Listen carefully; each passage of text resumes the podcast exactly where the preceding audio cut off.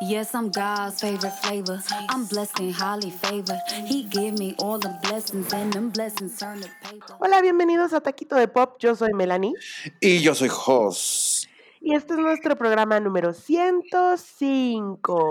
que ya se está volviendo de cada dos semanas, la verdad, pero Ajá. es por culpa de Melanie, amigos. Ya me, ya me, ya me reclamó por ahí alguien que ya, que ya te diga que ya, por, o sea, que, Que pare. que pares. Pues ya espero que ya, ahora sí creo que ya no tengo nada en los lunes, que es cuando nosotros grabamos. Entonces, pues sí, a ver, pero pues vamos a empezar, porque ahora sí se nos juntan muchas cosas. A ver, Entonces, te quería contar, eh, ya habíamos platicado de que The Weeknd eh, iba a ser una serie en HBO que se llama The Idol. Y ya anunciaron, ahora sí que se va a hacer, ya es un hecho. Él es el protagonista, además de que está developing el, el proyecto, él es el protagonista y también va a participar Troye Sivan, Anne Hedge y Lily Rose Depp. Y esta serie trata de que es como un líder de un culto que empieza a tener como una relación ahí extraña con una popstar up and coming. ay, no, no está como muy autobiográfico. A- Es que a mí The Weeknd, mira, tengo un problema con él. Primero, a mí The Weeknd me gustaba antes de que fuera The Weeknd, ¿no? No quiero sonar De que como... fuera famoso. No quiero sonar como esas personas de, oh, yo ya lo conocía y me, gu-". no, y me gustaba cuando no era comercial, pero es un poco lo- algo así. No me molesta lo que hace, no lo consumo en lo absoluto, pero él no me cae tan bien tampoco. Siento que no es, siento que no es una celebridad que ves y dices, ah, ese güey me cae bien, ya sabes, como que siento que es como, como raro y siento que también más bien lo que me sucede es que creo que está como full of himself. Y ahora, pues viendo que va, además de cantar, a actuar, y no sé si te acuerdas de algunos de sus videos, pero todos sus videos tienen unas temáticas así como medio raras y medio oscuras. Entonces me llama la atención que quiera ser él un, un personaje, digo, habrá que esperar a ver cuando salga, pero él un personaje que de entrada no es tan positivo, ¿no? Porque como que siento que pues es un líder de un culto, los cultos ahorita están como pues como muy en el ojo Pero de, no sé de- si de- él- de- No sé si él va a ser el líder del culto o él va Ah. a ser el, el up and coming. el este el, el salvador de la pequeña pobre popstar. Es que no sé si el popstar no dice si es un hombre o una mujer. Debería de dice como ah, rising popstar. pero tiene una Entonces- relación con él y qué tipo de Pero relación. no dice Entonces, qué tipo de mm, relación, ajá. Pues Troy Sivan seguro va a ser la popstar o será que será que este quién más salía me dijiste Lily Rose bueno Lily Rose Depp también podría ser una popstar porque está muy chiquita y tiene como ese look Podría ser porque pues Anne Hedge no va a ser, ¿verdad? O sea, a lo mejor Anne Hedge es la líder. Anne la lideresa. Y Anne Hedge regresa después de 800 años no de no hacer nada bueno Hace mucho tiempo que yo tampoco oía nada de ella. es que ella fue muy famosa sí. en los noventas y luego ya como que desapareció, ¿no? Y es- luego estaba medio loquita, ¿te acuerdas? Que le dio como, Sí, como un breakdown y decía que el Celestia la iba a venir a recoger y no- los pero aliens. es no sé que dice ella que, que su relación con Ellen. Eh, fue su culpa, fue, este, la arruinó. completamente. Como arruinó a Porsche de Rossi también, su esposa, que ya, pues igual. Pues sí, pero a él le vale a la Porsche. Pues ella está en su casa, ahora que Ellen está en su casa todo el tiempo porque ya no va a existir el programa, vamos a ver si le encanta estar en su casa. Pero, Pero- pues Anne Hedge era un, era una, yo no recuerdo que fuera mala actriz. Yo creo que a lo mejor estaba un poco como overrated y, y ahora verla, luego hace como papelitos ahí como chiquitos en, en películas o, o en, en series y pues usualmente es así como todo más oscuro, pues no es así como la bubbly thing que, que, que era. Así que le puede venir bien a este elenco alguien como Anne Hedge. Y en otras noticias, ves que salió eh, todo lo del eh, el Billboard Hot 100 y salieron como los Artists of All Time y las Songs of All Time, ¿no? Y yo estoy muy impresionada que en el, en el Billboard 100 Hot, eh, 100 Artists, tipo está los Beatles, Madonna, Michael Jackson, Mariah, y colada ahí, Rihanna. Y me se me hace súper raro que esté Rihanna porque pues tiene mucho que no hace música, pero como que la gente la escucha cabrón, ¿no? Sí, cabrón, no sé por qué, pero aún si ella no, este, aún si ella no, no hace nada, como que sigue siendo, pues no sé si es el, el rollo de todo lo que ella ha construido alrededor más bien de Rihanna como persona, y no y dejado un poco en pausa como a, la Rihanna de la música, pero por ser la Rihanna persona que tiene Fenty, que está como súper este, in con todo eso y que la gente turbo, turbo consume su, su marca, este, creo que a lo mejor es una parte en la que la gente sigue conectada a ella de alguna manera y la siguen como, como, este, como pues tocando, porque de otra manera no lo entiendo. Yo tampoco lo entiendo, se me hace súper raro, pero sí, ahí, ahí está la Rihanna. Y luego también salieron las canciones, ¿no? Las Pop 100. Y está muy chistoso porque justo hablando de The Weeknd, eh, Blinding Lights es la, la, canción número uno de todos los tiempos, Jos. La más escuchada del Billboard de todos los tiempos es Blinding Lights y le ganó a The Twist, que llevaba siendo por años y años y años eh, la número uno y ahorita ya, ya la pasó.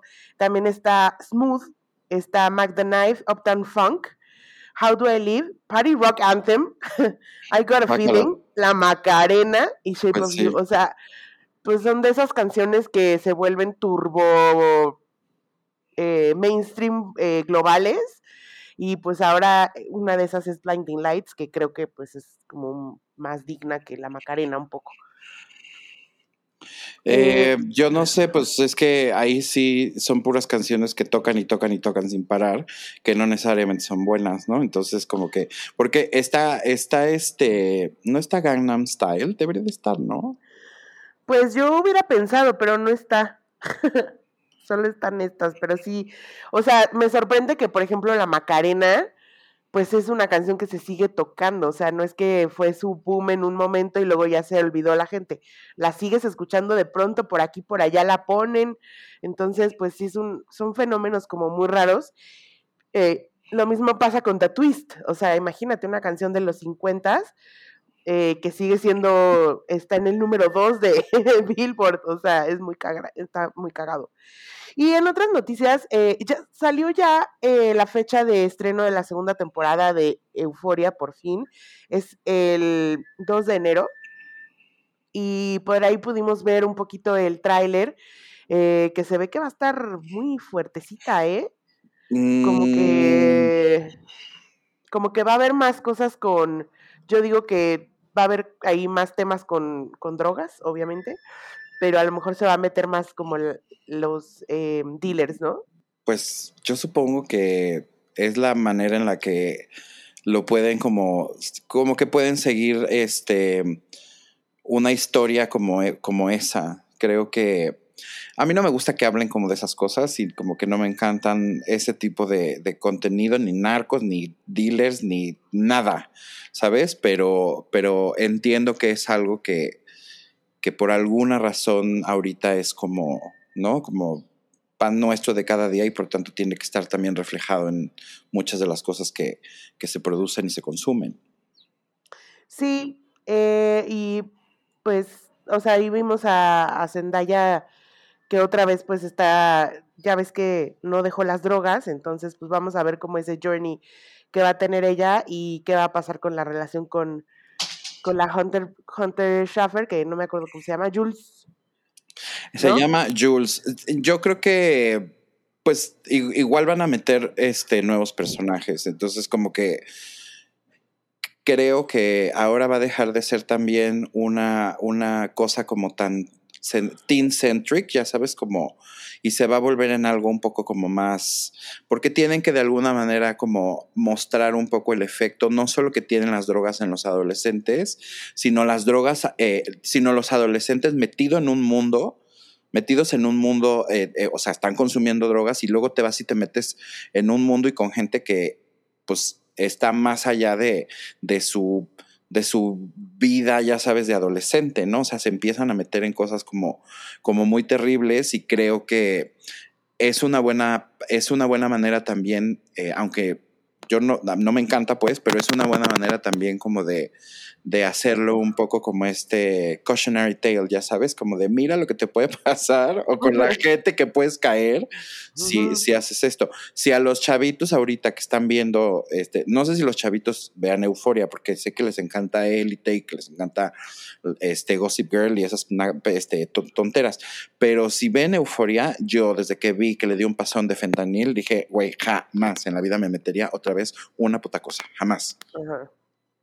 Sí, quién sabe, quién sabe cómo va a ser, porque también vimos en el tráiler que el personaje de Eric Dane eh, va a volver a salir y va a tener ahí como alguna, alguna participación, entonces, pues ya veremos. Oye, y este señor que se llama Dick Wolf, que no sé si tú lo ubicas, pero es el creador de, o sea, todos los hits de Network, de cosas que tengan que ver con policías y detectives y bla, bla, bla, los ha hecho él, ¿no?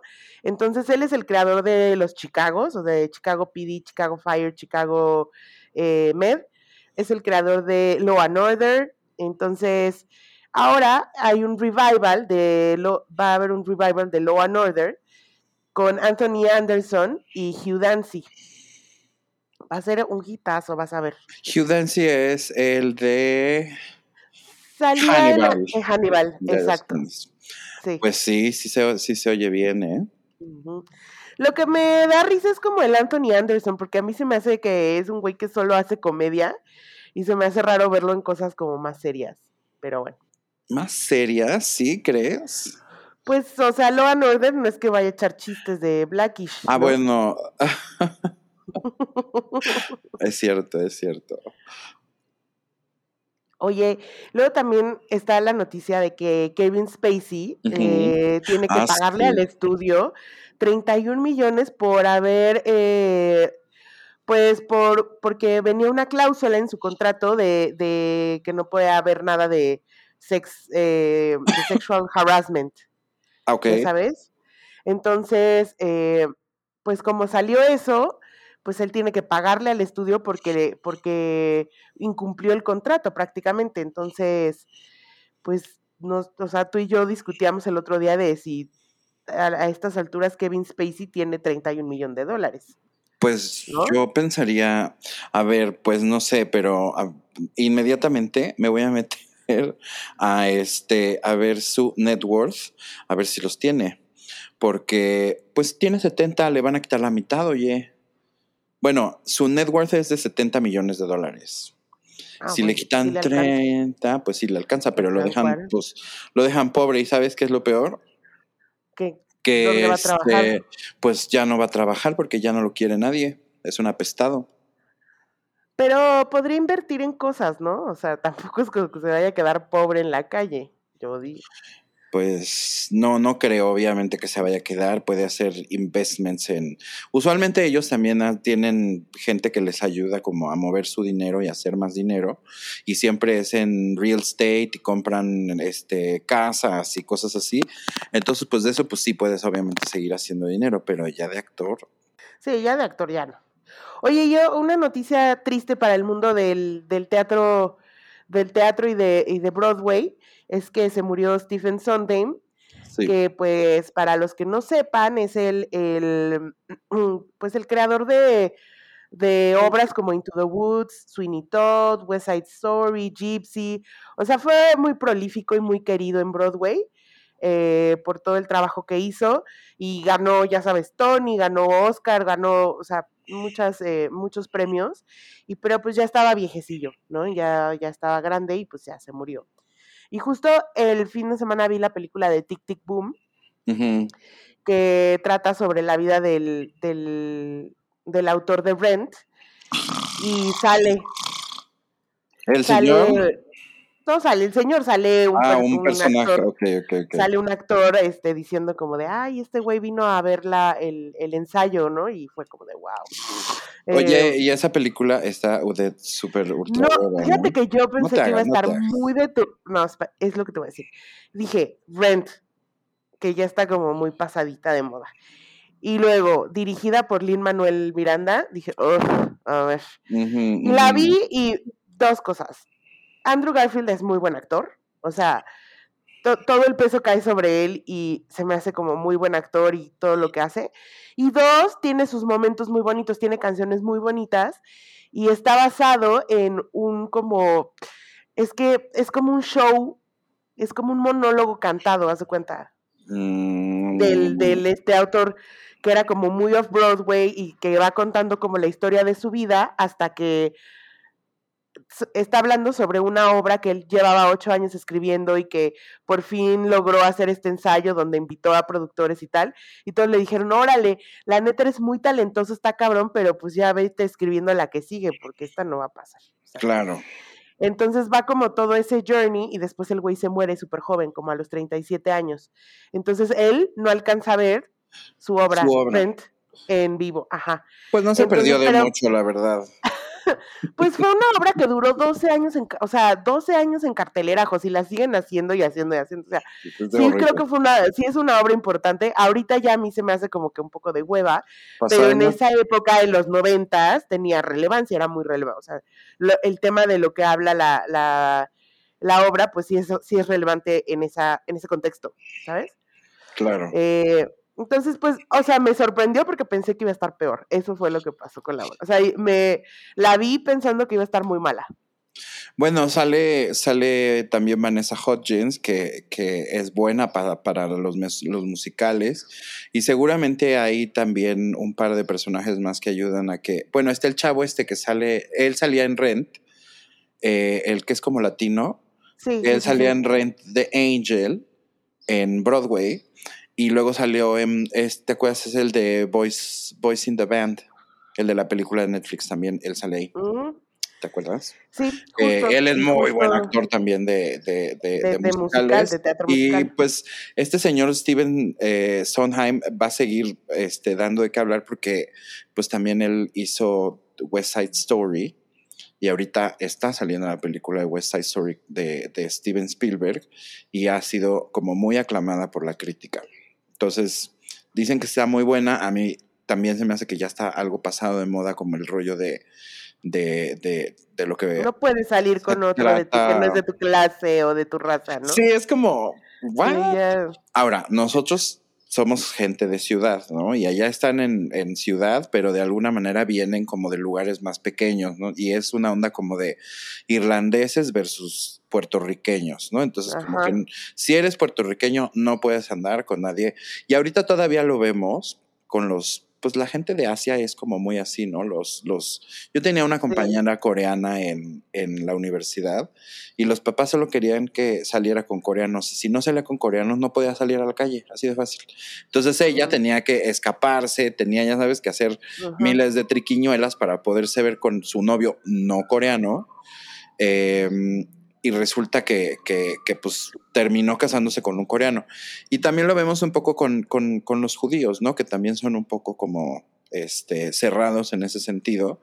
Pero de ahí a que, o sea, seas latino y no puedas andar con un irlandés, Irish, pues, no, no manches.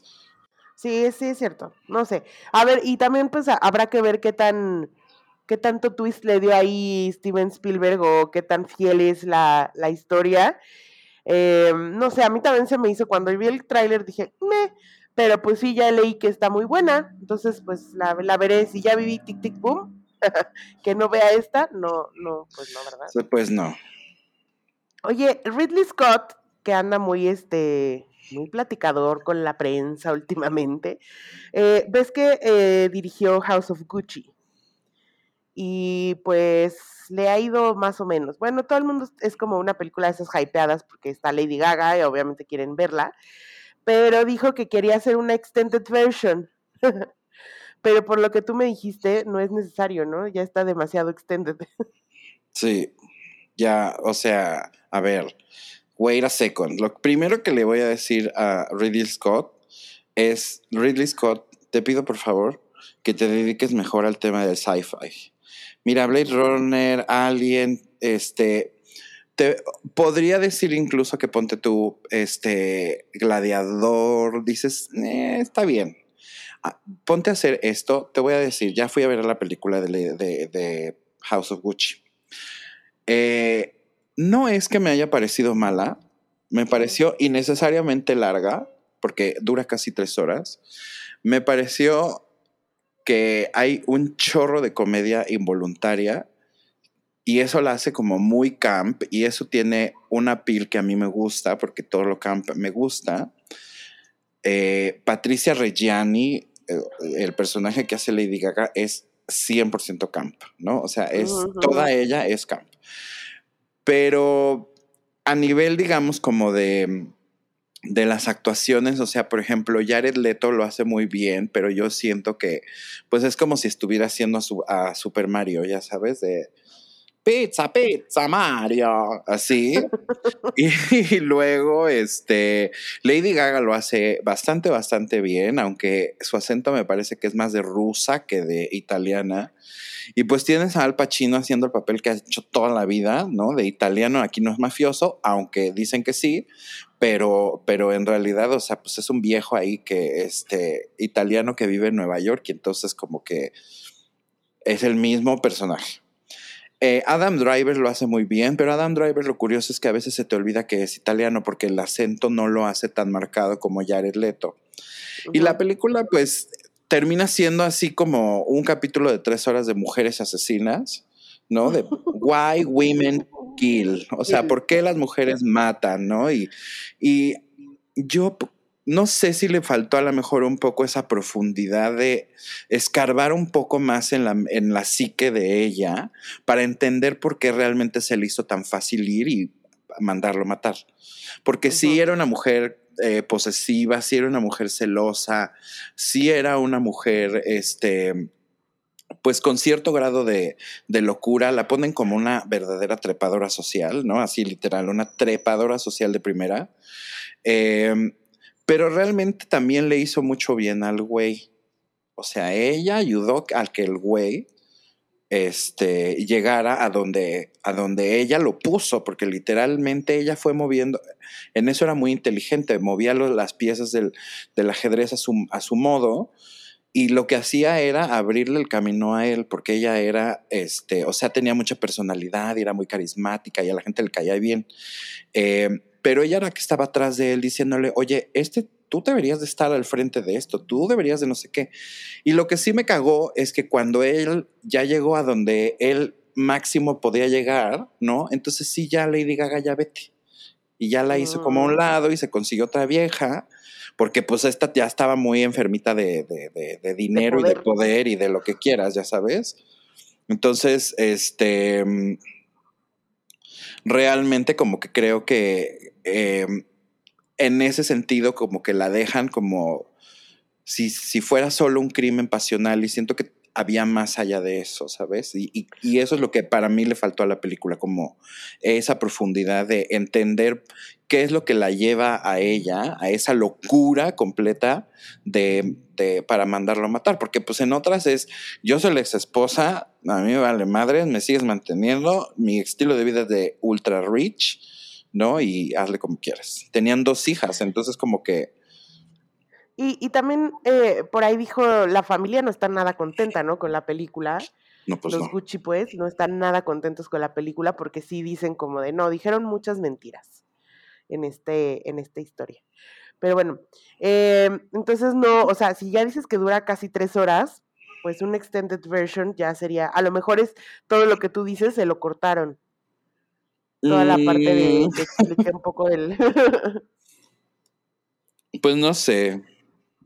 No sé, no sé. La verdad es que siento que de todos modos la Lady Gaga va a estar ultra nominada y va a ganar premios y este increíble le va a ir, pero no es una película que al menos yo diga tienes que ir al cine a verla. No, espérate a que salga ahí en Netflix o en, en donde sea, que la vayan a poner y, y, y, y pues ve- ve- verla como un, como un list, tal cual como un checkmark en tu, en tu lista de, de, de Sí, de cosas no que me ver. sin verla. punto. Exacto, ya sé de qué hablan y, y- y de qué va, pero pues en realidad para mí no vale la pena ir al, al cine a ver eso. Oye, y, y luego esta este, señora Adele, que sacó su disco muy bonito y que ahorita está como muy en el ojo del huracán, pues resulta que va a ser, uh, anunció su residencia en Las Vegas, que es como un poco raro porque siento que las residencias ya es como para la gente que ya está medio ni, pa- ni, por, ni aquí ni allá, pero también creo que es un move inteligente porque no tiene que hacer un tour. Es como, es como en lugar de hacer un tour, es como la let the people come to me, yo siento. Es como, no, que hueva hacer un tour, me da hueva salir y estar fuera de mi casa, mejor que la gente venga a mí. Ok, pues sí, es, es- eso pasa como, como mucho también con, em, con otras celebridades, ¿no? Que, que realmente, ¿como qué? Como quién, Ah, o sea, por ejemplo, no sé. Bueno, ese, el de ella es un caso muy particular, pero bueno, eh, la Britney, por ejemplo, pues la Britney estaba todo el tiempo en Las Vegas porque sus hijos iban a la escuela, entonces era una manera de darles un poco de normalidad versus traerlos por todo el mundo, este, sin, sin nada de esa estabilidad que a veces necesitan los niños. Y a lo mejor me da la impresión de que puede ser un poco lo mismo, aunque yo creo que la mayoría de los niños hijos de, de ese tipo de, de artistas, pues tienen que ser homeschooled, ¿no? O hasta cierto punto a lo mejor, pero, pero siento que es mucho más fácil, pues, que, que no poderte mover o, o tener que irte y dejarlos seis meses eh, sin verlos porque pues van a la escuela. O no tengan hijos. Cuando están, cuando están muy chiquitos, pues no hay tanto pedo. No hay rollo. Ajá, no hay tanto pedo. Pero sí, o sea, por ejemplo, el hijo de Adele está chiquito todavía. At all. O sea, no, Ay, lo amo. no, no va todavía como a la primaria, creo, ni siquiera, ¿no? No, es chiquito, se llama Angelo.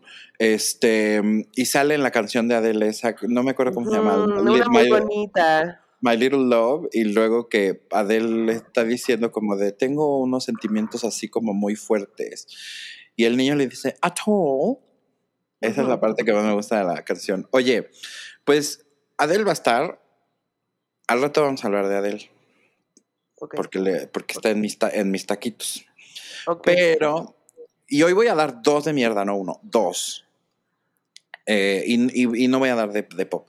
Pero este, yo creo que también para ella es, es importante como ese, ese sentimiento de, de darles ¿Estabilidad? estabilidad al niño, porque siento que con todo el, el- el tumulto que pasa eh, con su divorcio y todo lo, lo difícil que debe de ser para ella, pues estar prácticamente todo el día en el ojo público, eh, a lo mejor darle un poco ese sentimiento como de, de, de estabilidad al niño y por lo menos no andarlo moviendo de, de- de lugar a lugar. Pero pues también es un, un career move interesante porque Adele en realidad no necesita Las Vegas, ¿no? Es como, digo, durante mucho tiempo se ha dicho que Las Vegas es como el cementerio de, de- de- los, de los artistas y que cuando ya no tienes nada más que hacer en la vida, vas y haces una, una residencia.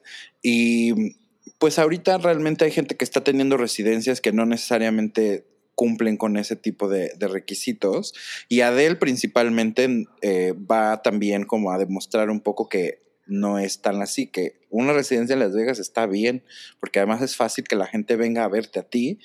Es, ¿no? es lo Y- que yo digo. Por lo menos mucha gente, o sea, la gente de Estados Unidos y mucha gente de otros países, es más fácil ir a, ir a Las Vegas que estar cazando dónde va a ser el próximo concierto de Adele y buscarte un hotel y buscar no sé qué. O sea, Las Vegas te haces un paquete y vámonos, ¿no? Entonces De creo que por eso creo que es un, un move inteligente. A lo, a lo mejor también en tiempos de COVID también es muy inteligente no estar moviendo a todo su crew eh, por todos lados y más bien es, por eso te digo, es más bien como let the people come to me, ¿no? Sí. Eh, entonces, pues no creo que, no creo que esté mal. No sé dónde es eh, la residencia. ¿En qué hotel? Va ¿En a ser en este de. No, no sé, la verdad, ¿para qué te miento? Eh, pero ves que vieron un nuevo complejo de hoteles, este, que se llama algo así como Entertainment World o un rollo así, es donde está Katy Perry dando su, su residencia. Pero Adele me suena más a que es un, un rollo como de Caesar's Palace, ¿no? Como de Celine Dion, en ese mismo teatro donde estuvo Celine Dion, que además es como de los más grandes.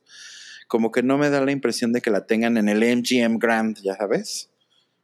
Pues va a ser, mira, va- van a ser dos conciertos cada fin de semana bajo el título Weekends with Adele. Y es justo en el Coliseo del Hotel del Caesars Palace. sí. Ah, ves, te dije, ese es muy para ella.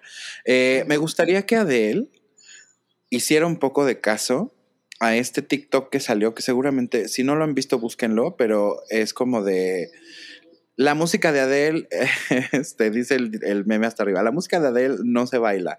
Y luego ponen abajo Gazed, ¿no? Y ponen un, un video de una canción de Adele, pero bailada como con viejas twerking.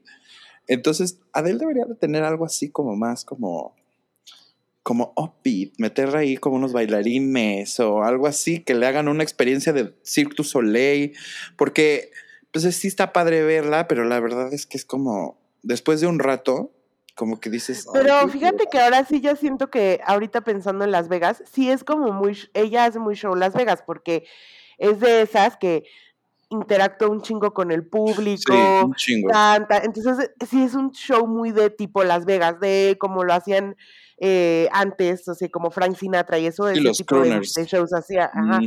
Entonces creo que por eso le, le va a funcionar muy bien. Oye, y luego una noticia muy rápida es que Barbados ya se volvió una república independiente, ya digamos que cortaron su relación con la corona inglesa y pues tenían ahí a mi Rihanna como primera dama, heroína del país, este, ahí este, en la ceremonia, Qué oso, pues qué oso. Cuando no- es como cuando me van a pegar aquí en mi casa, pero es como cuando en, cuando en Costa Rica tienen a Maribel Guardia. ¿No? Dices, es neta que ella es como la más famosa, pues sí. Bueno, Chabela Vargas era la más famosa. pero, pero- Chabela Vargas decía que era mexicana. Pero no, no, no, no, no le gustaba ser costarricense, pero era, No. era de Costa. Y pues allá, ¿quién más? ¿No? Pero este, en Barbados, Rihanna, pero la hicieron así como si fuera literal símbolo patrio de Barbados, Sí. así, Rihanna. Qué raro, ¿no? Bueno, pero es que también piensa esto. Es como esa celebridad y ella va mucho y que va ella el carnaval y lo que sea. Y entonces creo que como a lo mejor turístico, a lo mejor ha, ha levantado ahí de todo el mundo así del fan de, ay, yo quiero ver dónde, dónde nació Rihanna. Y a lo mejor hay más turismo por, por, por Rihanna. Uno nunca Puede. sabe, Josa. Tweety, ah, bueno, estamos hablando de la influencia que tiene Rihanna sobre la gente, a- aun, cu- aun cuando no hace música, pero no sé si tenga esa influencia como para llevar a gente a Barbados, porque en Barbados no hay nada, ¿no? Es como, Pues es Una una, isla la- una del- isla del Caribe, o sea, como las 700, las 700 que hay ahí ju- junto. Correcto. Oye, fíjate que están haciendo, eh, Jimmy Fallon y otro señor se unieron para producir unos shows que se llaman Live in Front of a Studio Audience. Y, y cada semana están haciendo como, o cada, no sé, no sé cómo va a funcionar, pero están haciendo como, eh, recreando episodios de series viejitas, como de los 70s, 80s. Y ahora van a hacer una con Jennifer, o sea, van a hacer eh, la de The Facts of Life. Ujú. Y va a estar Jennifer Aniston, Gabrielle Union, Catherine Hahn. Y lo que hacen es recrean el, el episodio enfrente de, de live audience, como se hacía antes, como se grababan los sitcoms antes. Ya, ok. Y eso lo, lo, lo transmiten en NBC. Y está bueno. Pues se me hace un concepto muy extraño. Sí, o sea, se me hace muy raro, pero pues al parecer les ha estado funcionando y pues también tienen como gente, eh, buenos actores que están participando en esto. porque hicieron otro, el de Different Strokes, donde salió Kevin Hart y salió este señor, el de Third Rock, el de Third Rock from the Sun, ¿cómo se llama ese señor? John, John Lithgow. Lithgow. Exacto. Entonces, como que ahí han estado, han estado juntando gente interesante para hacer este, este proyecto, pero sí se me hace como muy raro como revivir un solo capítulo de una sitcom viejita. Entonces, pues bueno, eso es, eso es lo que, lo que van a hacer estas señoras, ¿no? En, en The Facts of Life. Y también otra noticia es que el odioso nefasto de Nicolas Cage. Ya, así, de entrada.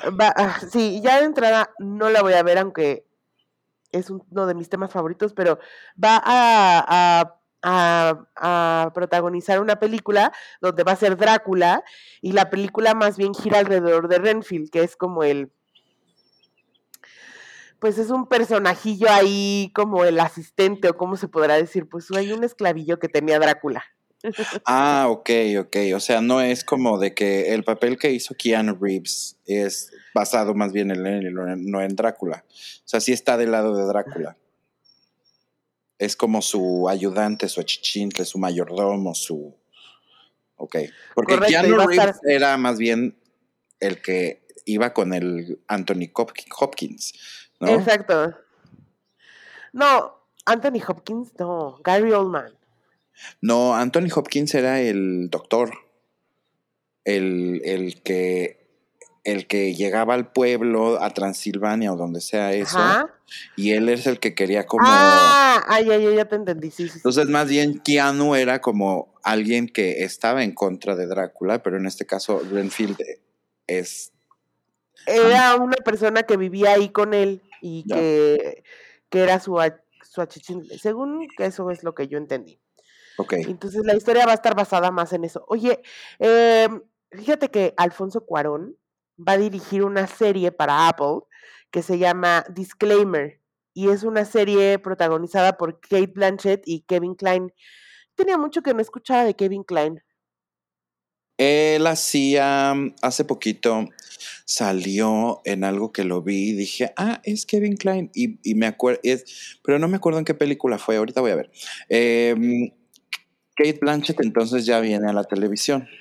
Ya viene a la televisión Kate Blanchett y la historia va de que se supone que ella es como una eh, documentalista muy importante, o sea que es muy reconocida, y empieza a leer una novela y se empieza a dar cuenta que la novela está basada en su vida, en algo que ella pasó cuando hacía mucho tiempo, y entonces como que yo creo que va a ser como un thriller ahí de suspenso y suena, que está bastante buena.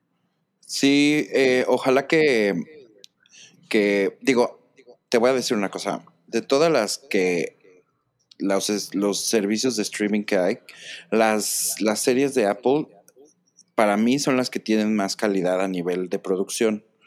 Entonces siempre son como muy bonitas de ver porque pues son muy vistosas y hay mucho presupuesto.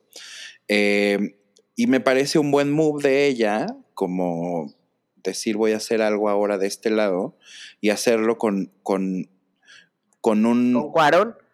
Con un director primero, exacto, que de verdad... Em, pues ha sido muy prolífico, este, tanto en, aquí en México como en, como en Hollywood.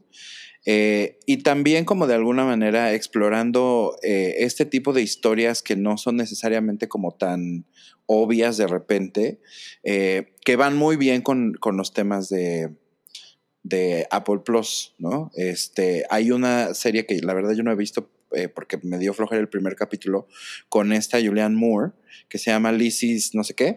Este, esa no me gustó, pero está muy bien hecha también. Y ahora, pues, ver a Kate Blanchett unirse como a todo ese elenco de estrellas de Apple Plus está, está muy bien porque es muy buena actriz. Es muy buena actriz y también es lo, es lo que creo. O sea, creo que la historia suena muy bien.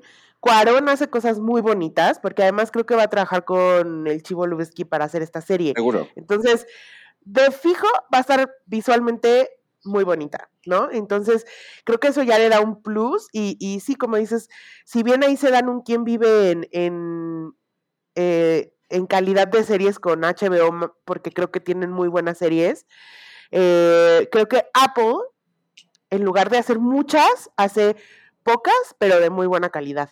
O sea, todas las que ves, todas están buenas, sí. ¿sabes? Entonces, a lo mejor no es que tengan un catálogo así de, ay, no mames, pero güey, se escogen muy bien las que van a hacer. Entonces, eso me da como mucha esperanza de que este proyecto va a estar bastante, bastante bueno. Y luego salió la noticia de que va a haber un... A a ver, ya salió la casa de papel, ¿no? Ya la última parte se nos va a acabar. Anunciaron que los mismos creadores de Squid Game van a hacer la versión coreana de la casa de papel. Eh, esa es una de las noticias. Y luego anunciaron que va a haber un spin-off de Berlín, sobre Berlín. Entonces creo que si se acuerdan, hay por ahí un capítulo en, en la primera parte de esta última temporada donde más o menos ves un poco de lo que hacía Berlín antes. Y creo que eso fue como el setting para que de ahí se pudieran agarrar y decir, ok, va a ser la, la serie de el spin-off de Berlín de todo lo que hacía antes. Entonces, eh, no sé, o sea, a mí me cae bien el personaje y todo, pero siento que ya. o sea, Yo lo detesto. Eh, de todos, es- el que peor me cae. Y, entiendo que a la gente le caiga bien, pero yo lo detesto. Y es que, ¿sabes qué? Creo que es que detesto al actor. ¿Te cae mal el actor? Lo odio. Este, y además era el malo de Gran Hotel. Entonces lo odio también.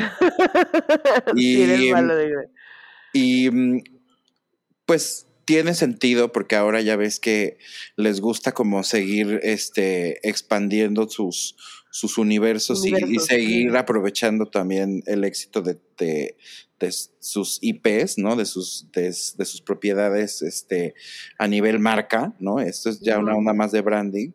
Em, y pues tiene sentido que no nos dejen con ese hueco como el que seguramente nos va a dejar eh, Casa de Papel cuando, cuando termine. Digo, ya terminó, pero yo no la he empezado a ver. Este, y a mí es una serie que me encanta. O sea, es una serie que disfruto mucho porque todo el tiempo está pasando algo. No es una serie donde haya momentos aburridos. Es una serie donde hay un chorro de giros de tuerca todo el tiempo. Eh, y eso me parece muy interesante. Me va a parecer también como muy atractivo que los coreanos hagan una versión de esto porque los coreanos son particularmente buenos para la violencia. Lo que no sé es si le van a cambiar un poco a la historia, porque la neta es que esta está tan bien escrita que ya cuando te revelan ciertas cosas, como que ya pierde el chiste. Sí. O sea, yo nunca he visto otra vez Casa de Papel de nuevo, como repetido. Para que ya, ¿para No, pero porque ya sé que va a pasar y ya sé que no, eh, o sea, como que ciertas cosas van a suceder y, y tal, pero no sé si entonces van a tener que cambiar, agarrar un poco el concepto de, de, de, de casa de papel e incluso introducir como personajes inspirados, ya sabes, una que esté inspirada en Tokio, pero no es Tokio, ya sabes, es otro, otro perfil y otro, y entonces le pueden dar un poco más de, de variedad al, al mismo tema, pero visto desde... No, y también le tienen que dar, pues, el twist coreano, porque aquí, pues, obviamente, estos son muy españoles, o sea, ¿no? Y ti- tienen como características que van mucho con el público español y con el público occidental. Allá tendrán que cambiar y variar al- a los personajes para que también se adapten a la cultura de, de Corea y pues, de Asia, que es donde, pues, se supongo que esto va a tener como más de acuerdo. em, ajá, más track. Y luego también Netflix anunció que va a ser una serie basada en. ¿Te acuerdas de esta película como muy bonita de Anne Hathaway y Jim Sturgess que se llama One Day? Padrísima. Ajá, pues esa la van a hacer ahora una serie. Que creo que sí da porque como que durante toda la película son varios, o sea, es como que van creciendo durante la película, entonces creo que sí te da como para tener unos 10 capítulos eh, de, de esta serie. Entonces todavía no anuncian el cast, no es con Anne Hathaway ni Jim Sturgess, pero, pero suena que va a estar bonita la serie. Muy bien, me parece bien. Es una, eh, la historia estaba buena, pero sí era un dramón, ¿eh? Un dramón, sí. Un dramón. Dramón Y de al final- dramas. Y al final, este. Ah. Eh, Esa era la que eran como dos historias super sucediendo al mismo tiempo. no, Era una donde. Bueno, no voy a decir el. eh, ¿Es un spoiler eso? Sí, ¿verdad? Sí, sí, es spoiler. No, no voy a decir. Pero era entonces como un flashback, no me acuerdo. Sí, más bien era. Te van contando la historia de estos dos que son amigos y que en algún punto se vuelven como que se aman, pero no pueden estar juntos. O sea, como que en algún punto de la vida ella está enamorada de él, pero él está con una pareja, luego él está enamorado de ella y ella está con alguien más, luego logran juntarse, pero ya no se soportan, eh, como un tema así que va pasando durante toda la vida hasta pues el final. Este, entonces, por eso te digo que creo que está bien hacerla en una serie porque te va a dar un poco más de oportunidad de ver los diferentes momentos que tienen en esta en este journey estos dos personajes. Debería de salir Jim Sturges. Pues debería, porque a mí se me hacía como un chavo muy guapo y así, y luego ya, pues, quién sabe qué le pasó. Se perdió Pues nada. en el... Porque pues él era el protagonista, si se acuerdan, el protagonista de...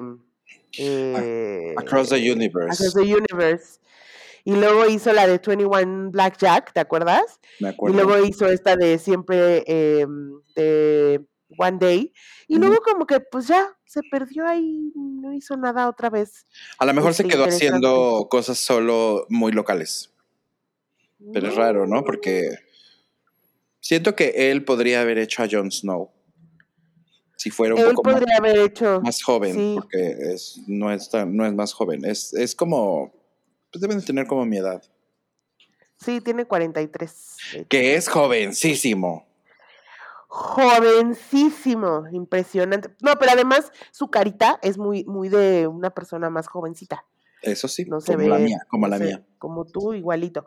No se ve nada cascado ni nada. Este. Y luego ya eh, Tom Holland va a hacer el papel de Fred Astaire en su biopic. Obviamente necesitaban a un actor que supiera cantar y bailar. Y entonces, pues, ¿quién más que el señor, el señorito Tom Holland, ¿no? Claro. Este, y pues ya ves que también los, los biopics pues están muy de moda, muy de moda. Fred Astaire, que tiene de particular? Que era ultra buen este, bailarín y ya. Ajá, y que era guapetón. Tenía como mucha, era muy carismático. Ya. Sí, y hacía todas estas películas con, con, ¿cómo se llama esta? Ginger Rogers. Sí. Y eran como muy musical, hacían muchos musicales, entonces no sé si va a ser como, no sé de qué va, o sea, yo no, no tengo mucha idea de la historia de Fred Astaire, la verdad. No- según yo no tuvo escándalos ni nada así como, es como American Sweetheart, no, no tuvo nada ahí escabroso, pero pues quién sabe. Y qué bueno que Tom Holland ya no va a ser solo Spider-Man, ¿no? Porque vienen tres películas más de Spider-Man. O sea, ya anunciadas tres películas más de Spider-Man con Tom Holland. No entendí muy bien si eran películas en las que saliera Spider-Man o películas de Spider-Man.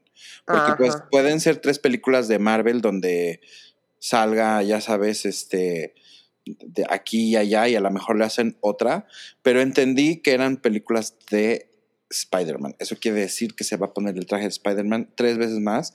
Y lo curioso es que no sé si a lo mejor es que van a empezar también, porque pues en algún momento, eh, la- creo que fue con Toby Maguire, eh, Spider-Man trabajaba y pues acá este chavo no trabaja. Entonces a lo mejor van a ir como... Pues también el otro. También, este, también, em, No, ¿Quién? estaba ya en college y era, estaba en college y era como intern, fotógrafo. ah, bueno, pues mira, entonces a lo mejor lo que van a hacer es ir creciendo a Tom Holland con Spider-Man al mismo tiempo, como que va a ir madurando y va a ir a este, Sí, va a tener que ir a college porque pues ya luego no le vas a creer todo Y, pero, y- y, ¿sabes por qué te digo que qué bueno que haga otras cosas? Porque además leí una entrevista donde decía que Tom Holland había dicho en algún momento que alguien le había dicho que jamás en la vida iba a poder hacer películas y ser famoso porque estaba feo. Ah, fíjate. O sea, está, está chaparrito, nada más, pero feo no se me hace. Sí, está chiquito. es chiquitito. Pero no se me hace feo y se me hace, no, no, no digo, ya lo vi en otras películas, eh, lo vi en esta película que hizo con Robert Pattinson para Netflix, que se llamaba algo de The Devil no sé qué, eh, y lo vi en la de Cherry, Cherry. Eh, me gustó más en la de Devil Whatever con Robert Pattinson, pero, pero pues, o sea, es un chavo que puede hacer otras cosas, no nada más Seguro. Spider-Man. O sea, sí tiene el talento. Seguro. Oye, y también, eh, pues también ahorita hablando de, de Marvel, eh, anunciaron también ya una secuela de, de Shang-Chi, ¿no? Shang-Chi. Shang-Chi. Ah, yo amo a Shang-Chi. Ay, a mí me gustó muchísimo, se me hizo padrísima. Padrísima, padrísima. Y obviamente, pues ya ves que en la película, primero, eh, Aquafina, el personaje de Aquafina, pues es así como la amiga y así. Pero seguramente Aquafina también, como ya es arquera, va a empezar también a, a ser parte de todo el merequetengue del Shang-Chi. Pues va a ser su sidekick, ¿no? Ojalá- o- un poco. Ojalá salga el belga de dos metros. Ah, Ojalá. También se vuelve bueno, ¿no? El del- Sí, pues es que al final tienen que luchar contra el mismo, contra la misma causa. el mismo La monstruo. hermana, la hermana también puede ser que salga otra vez. Sí, seguro todos van a salir otra vez porque es como un este es como un ens- ensemble cast Sí, y, y a mí esa película me gustó mucho. mucho muy buena muy buena Eh, entonces, pues voy- mira, qué bueno, y a lo mejor en algún, porque también siento que están haciendo como una nueva generación de superhéroes, porque ya Thor y todos esos van a llegar un momento en donde digan hasta aquí y ya, y entonces tienen que empezar a hacer como estos nuevos que ya los estamos empezando a, a- a ver. Eh, y ya por último de nuestros taquitos hoy, eh, pues fue la de, pues que Virgil Abloh, Abloh, que era Ah. el diseñador de, de Louis Vuitton y de Offset, eh, Off- Off-White. Off-White, eh, pues se murió a los 41 años, súper joven. Eh, al parecer tenía cáncer y no era como algo público, entonces para muchos fue como muy, a mí sí me, me cayó como muy de sorpresa porque pues, pues, no tenía poco que lo había visto por ahí en algún desfile o algo y sí me cayó así como de, ¿what? ¿No? Y era, pues es un personaje que era muy querido entre las celebridades, eh, también era DJ, tenía sus cosas Sí, era muy, muy talentoso por ahí, muy querido con, muy querido entre, te digo, pues entre la comunidad, sobre todo, pues era muy amigo de, de Kanye, de Kid Cudi, de como de esa generación, ¿no? Que crecieron juntos. Y este, y sí, y, su- y el desfile que hizo Vuitton eh, para la última colección que sacó Virgil estuvo muy emotivo, creo, estuvo muy bonito, fue como una despedida eh, para él y pues toda la gente estaba muy conmovida con, con el tributo que le hicieron. Ahora, todo lo que hizo Virgil con Nike y con todo se va a volver, o sea, priceless, o sea, va a ser ya coleccionable, una cosa, un dineral va a valer eso. Seguramente. Una pena una pena la verdad porque muy joven Sí, era muy Eh, joven. y sorpresivo como dices porque pues al final nadie sabía que tenía cáncer Eh, y pues desgraciadamente llevaba dos años este pues un poco lo mismo que Chadwick Chadwick Boseman no que también fue todo como muy en silencio y de repente pum. Un vales. Sí, Sí, correcto. muy mal muy mal Sí, hombre, y pues digo, de por sí hay pocos em, eh, diseñadores negros. Uno de los más reconocidos, pues ya, se fue, se nos fue. Y pues ya con eso acabamos nuestros taquitos de la semana.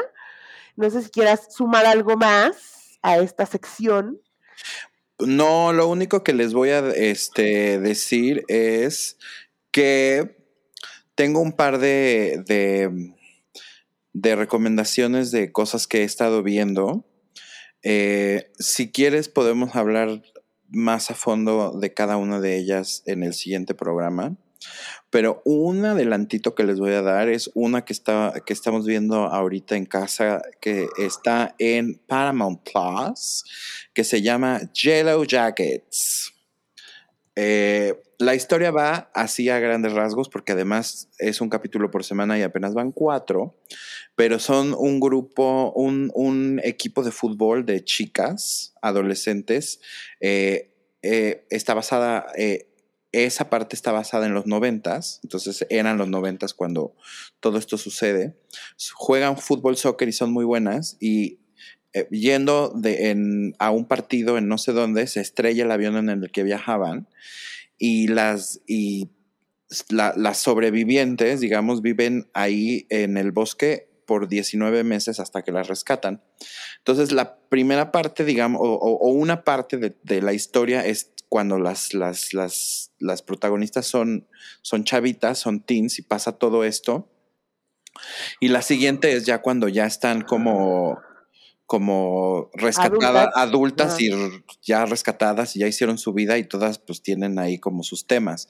El rollo es que se empieza a volver algo como el Señor de las Moscas. Mm. Entonces, algo va a pasar, porque todavía no ha terminado, pero algo va a pasar que te van a dar a entender que algo así, o sea, que algo así empezó a suceder, ¿sabes? O sea, como de que eh, hay, hay partes al principio donde se ven como vestidas como con pieles y tapadas de la cara y así, o sea, ya como una onda como de...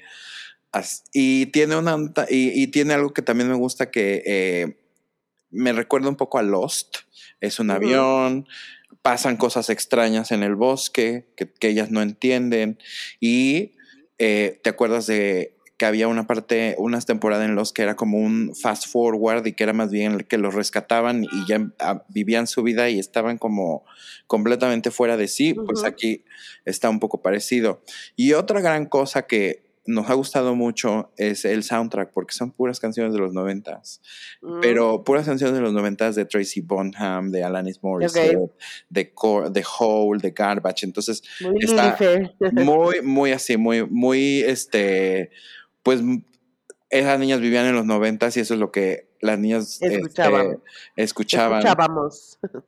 Está muy, muy buena. Sale, yo la empecé a ver porque sale Juliette Lewis y a mí Juliette Lewis me encanta. Eh, pero también sale Christina Ricci que siempre hace esos papeles así como de rara. Em, sale una chava que se llama Melanie Linsky, que es la que salió de hermana de, de Por Ciento Cenicienta hace 800 años, pero yo la conozco por ahí. Y también salía en Coyote Ugly. ¿Y no este, salía, en, no salía en Two and a Half Men? También. Era la vecina. La vecina loca. La vecina loca. Em, está buena, Carmela. Está muy buena. Está en Paramount Plus. Em, van apenas como cuatro episodios de, supongo, diez, así es que si pueden, échenle un ojo, se va a poner bien sabrosa.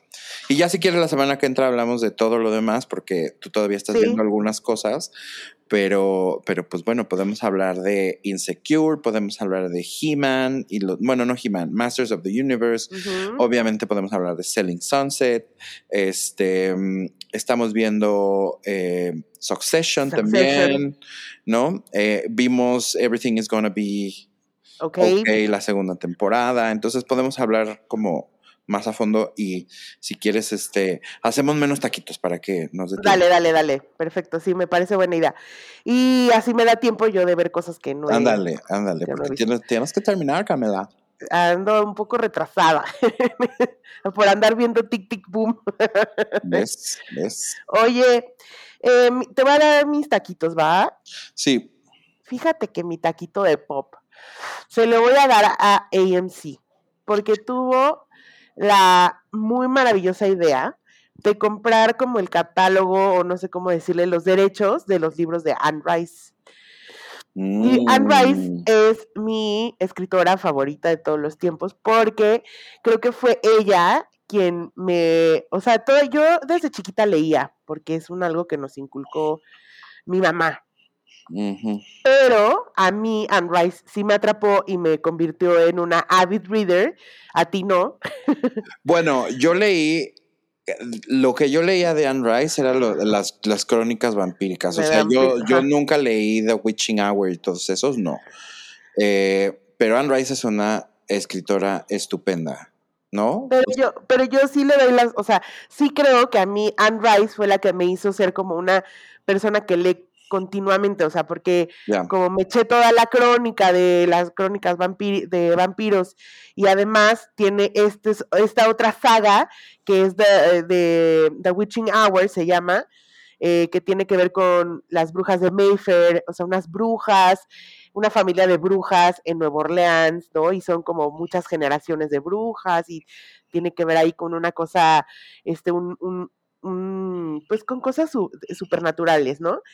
Y entonces ahora van a hacer, ya AMC está haciendo la serie del Stat o de, de Interview with a Vampire, y ahora salió que también van a hacer la serie justo de The Witching Hour, que son estos, son tres libros, que uno es el Witching Hour, otro se llama Lasher, eh, eh, y, el último se llama Taltos, ajá.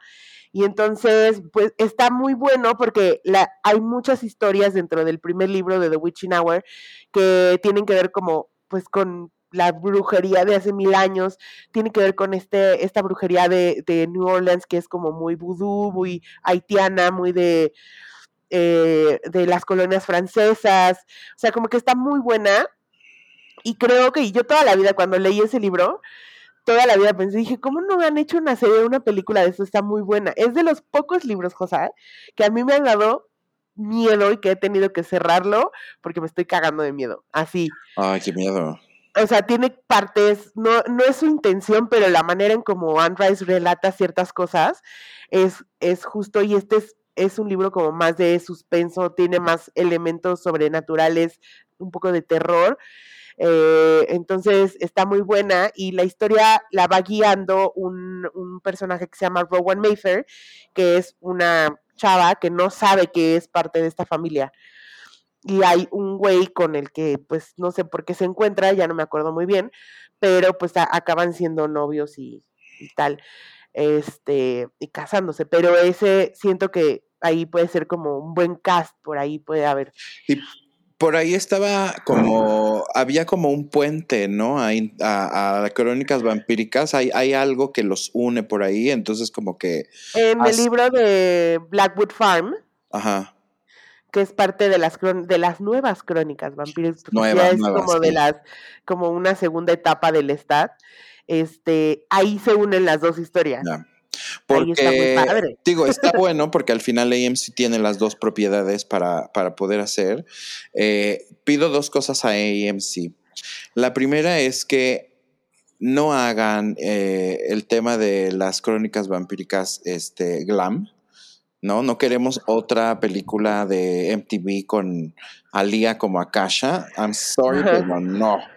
Eh, ojalá se apegaran un poco más a lo que hizo Neil Jordan con, con este Interview, Interview the Vampire.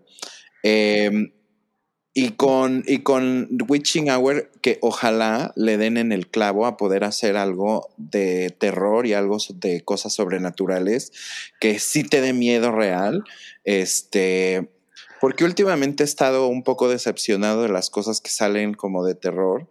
Eh, hace poquito vimos Midnight Mass y yo dije, ay, es de terror porque es del mismo güey de las casas estas embrujadas. Eh, es una serie donde solo hablan, hablan y hablan y hablan y hablan y no pasa nada y al final termina siendo una mamada.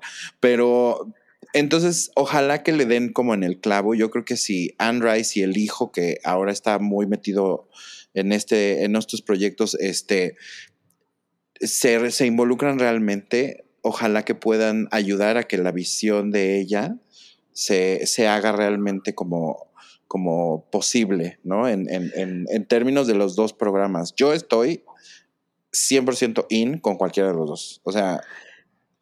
Sí, e, estoy, de acuerdo. Creo que sí está...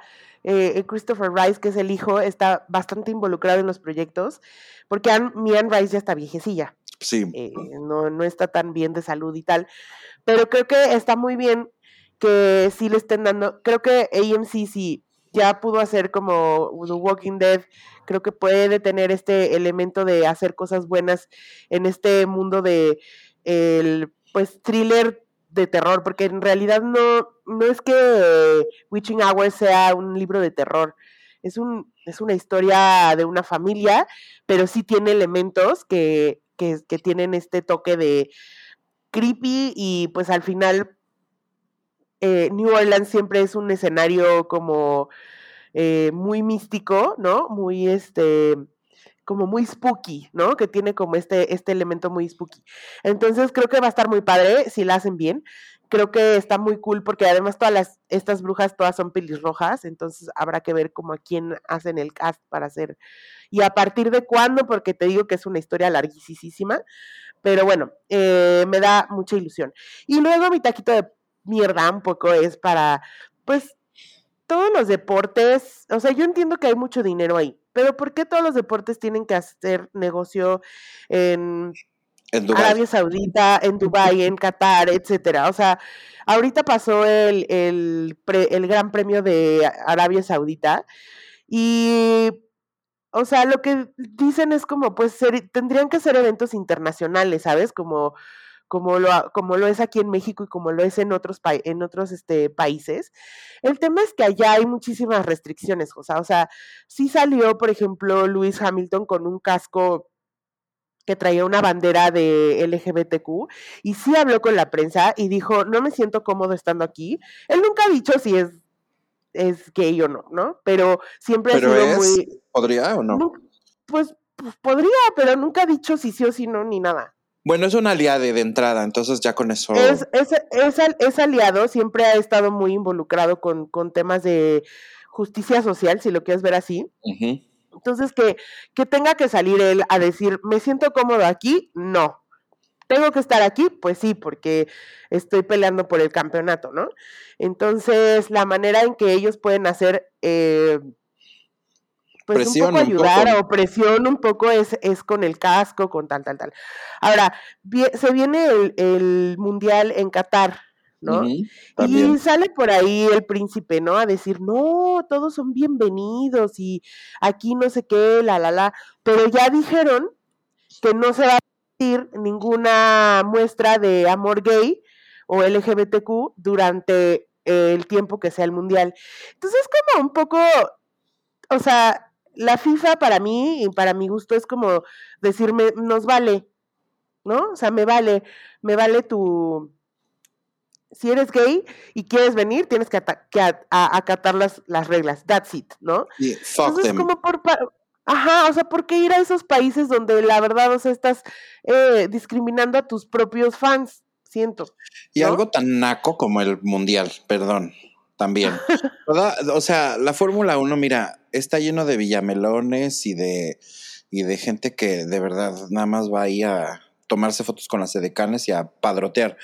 Pero al final del día, eh, pues creo que es un, es un deporte que en, en de cierta manera puede ser un poco más abierto, ya sabes. Lo mismo, no sé, con los... Eh, la NBA, por ejemplo, como que siento que siempre son como muy, son, o sea, cuidan el tema de la diversidad.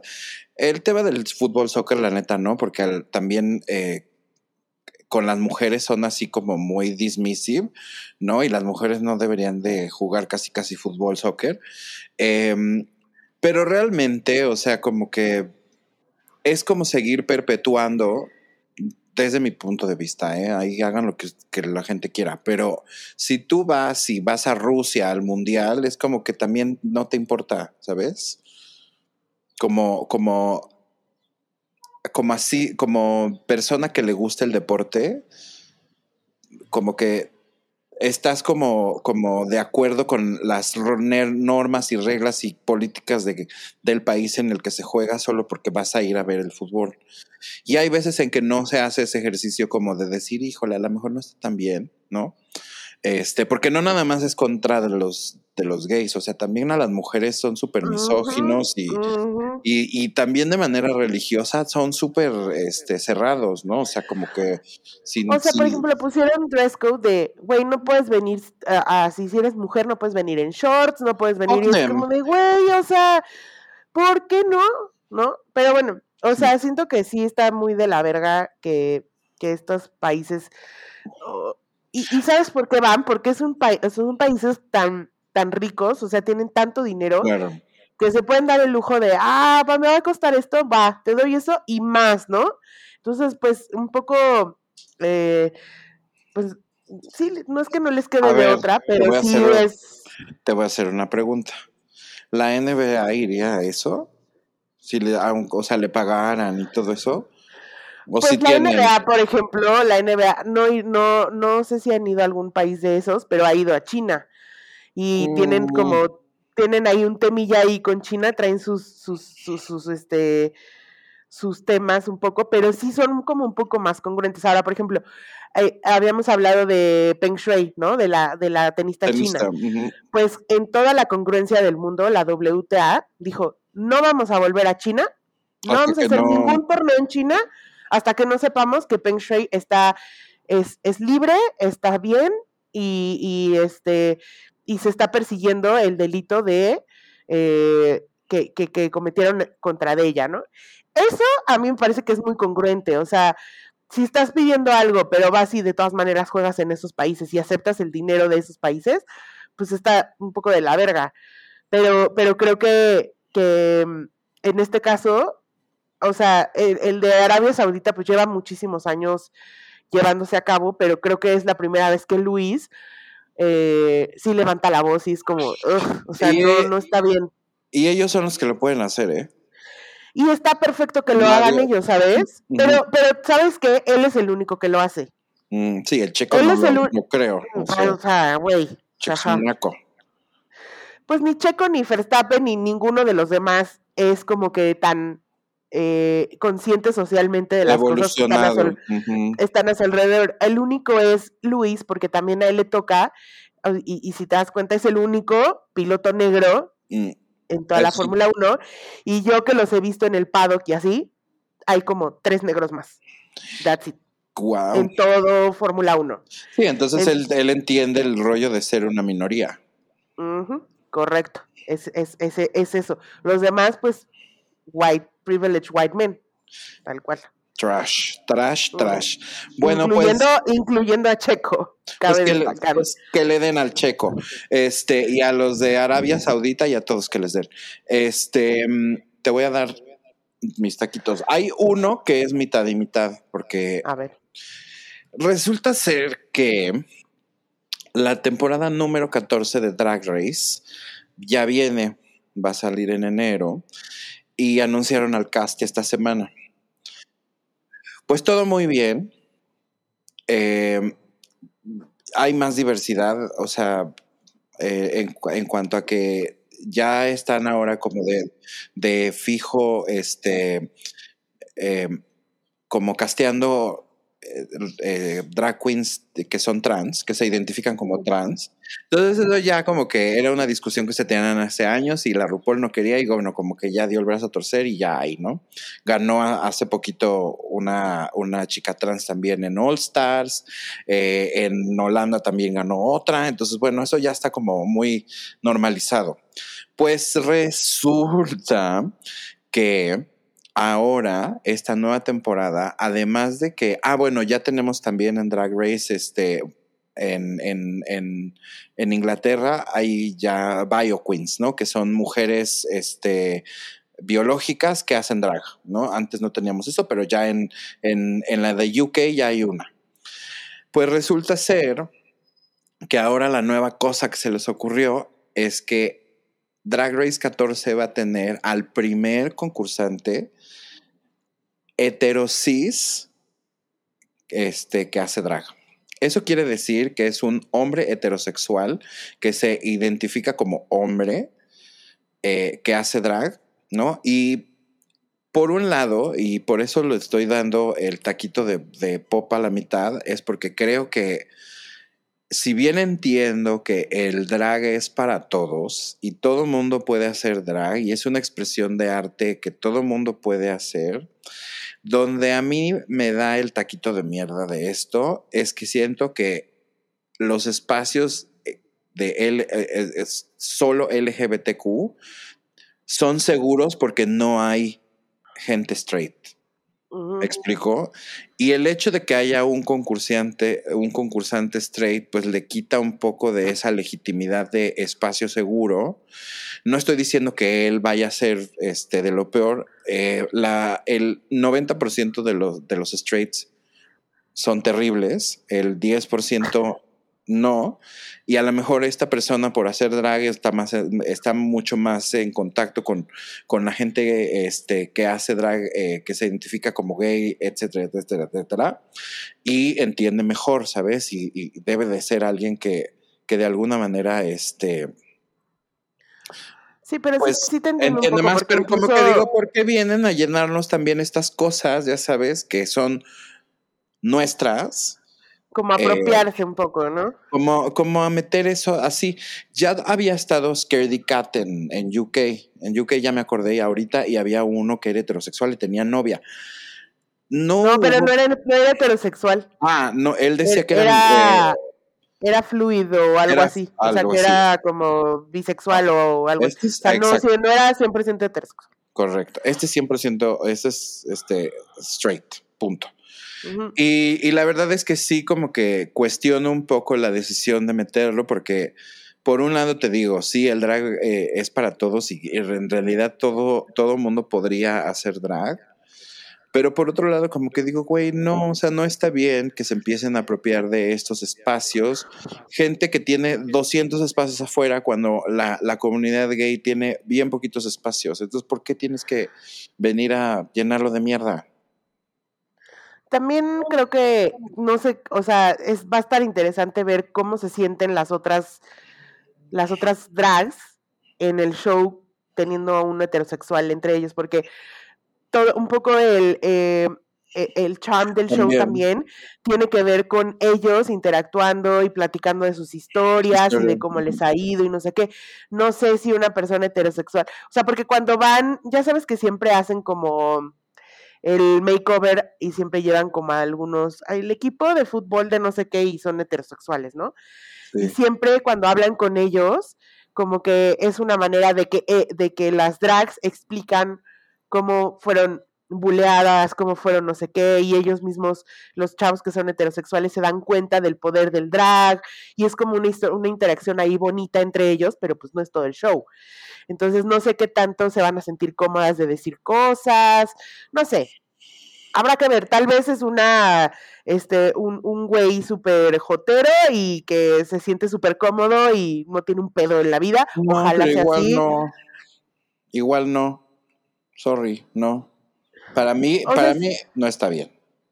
O sea, sí entiendo, pero tampoco creo que sea un, o sea, no porque haya un güey heterosexual va a querer decir que los güeyes heterosexuales van a decir, ah, ok, porque está un güey ahí, está bien ser gay, ya no los voy a molestar. Si esa era como la intención que tenían, ¿ya sabes? No, es que está bien que yo también haga drag. Y entonces empiece a ver este tipo de personajes donde en realidad, perdón, pero no. Mira, yo no soy de pensamiento de los gays por un lado y los straights por otro, porque tampoco creo que la vida tenga que ser así. Eh, ha sido un poco así de, de- manera casi obligada, porque pues usualmente este, hay, hay, hay muchísima, muchísimo rechazo. Eh, pero al final creo que los espacios que son creados para la comunidad eh, deberían de seguirse conservando como, como eso.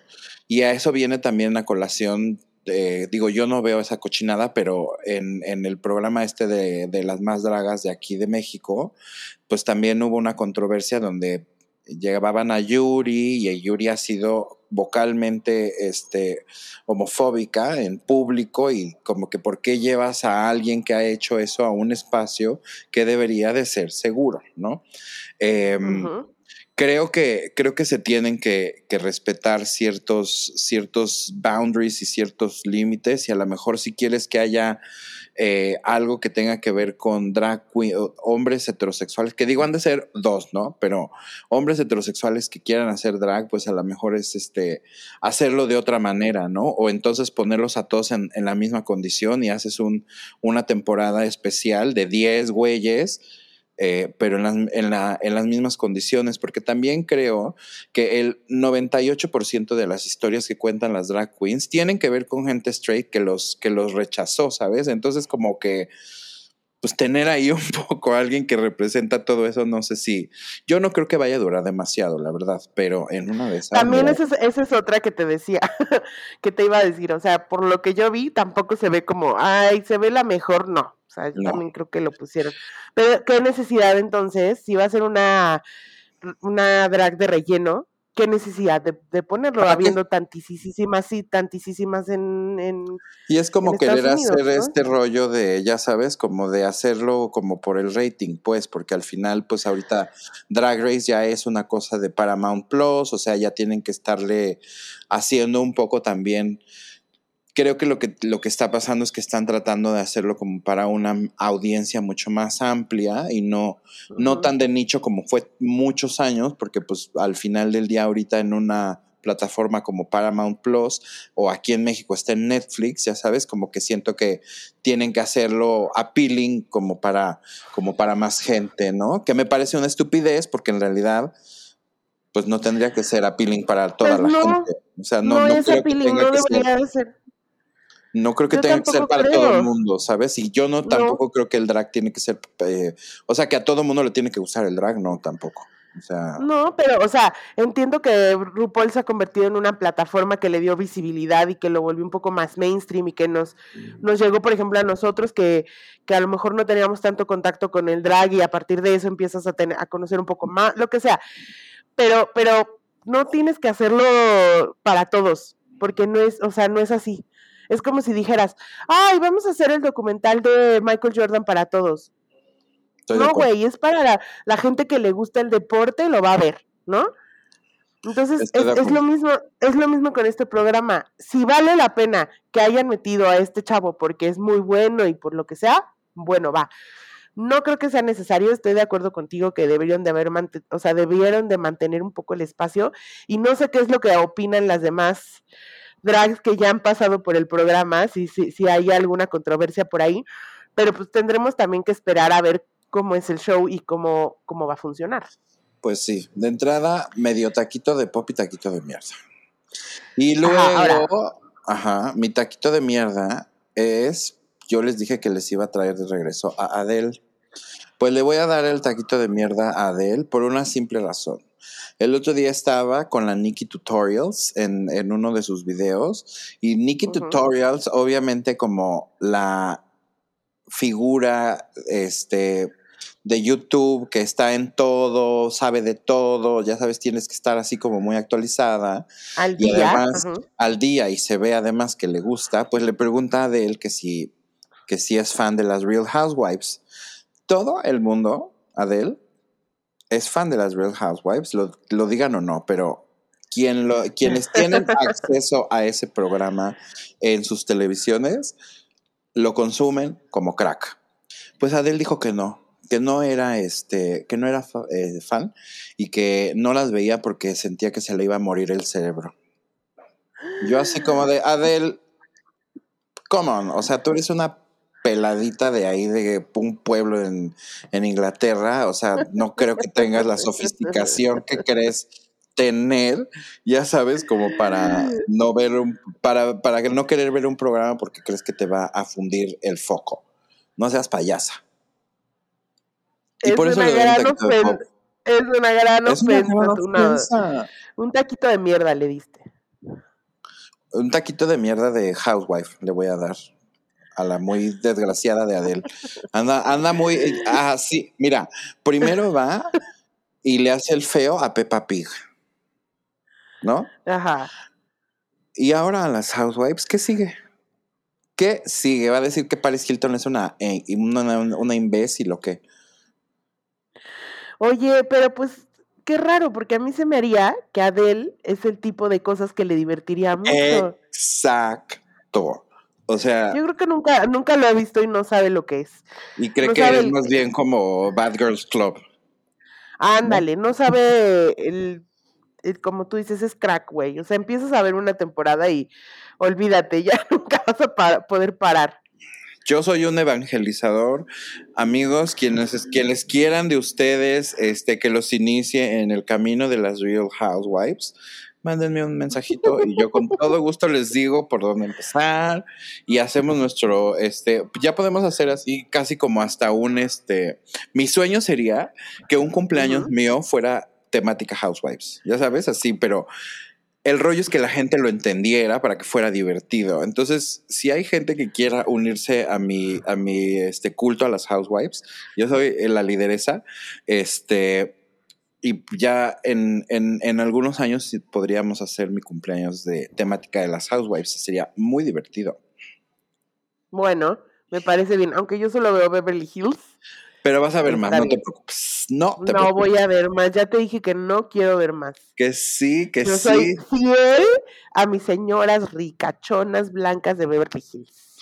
Bueno, Pero ¿cómo ves, Adele? Taco de mierda por andar diciendo cosas feas sí, de los Adele. La telebasura también salva. Y, y es, es, yo creo que ellas, eh, algún día les voy a contar más de, de por qué me gustan, pero estoy leyendo el libro que me regalaste y de verdad es algo que se convirtió de la noche a la mañana en un fenómeno de cultura pop impresionante donde Rihanna se textea con estas viejas, o sea, como que hay muchas celebridades que las ven y las y las comentan, ya sabes, como que se ha convertido también te digo como en un en un en un icono un poco de la de la cultura pop este eh, hablando obviamente de los reality shows y todo eso, pero fue así como una, una, algo muy casual y muy tonto, o sea, muy, muy tonto. Entonces, como que creo que el hecho de que, de que haya sido así como tan, tan explosivo en, en, tan poco tiempo, pues es lo que le da ese lugar, ya sabes, de, Ah, en, ah. en- en la historia de la cultura pop. Hace poquito te mandé un link de una nota de un crítico de televisión muy serio que decía, ¿por qué las Real Housewives de Beverly Hills son el mejor programa de televisión hoy en día?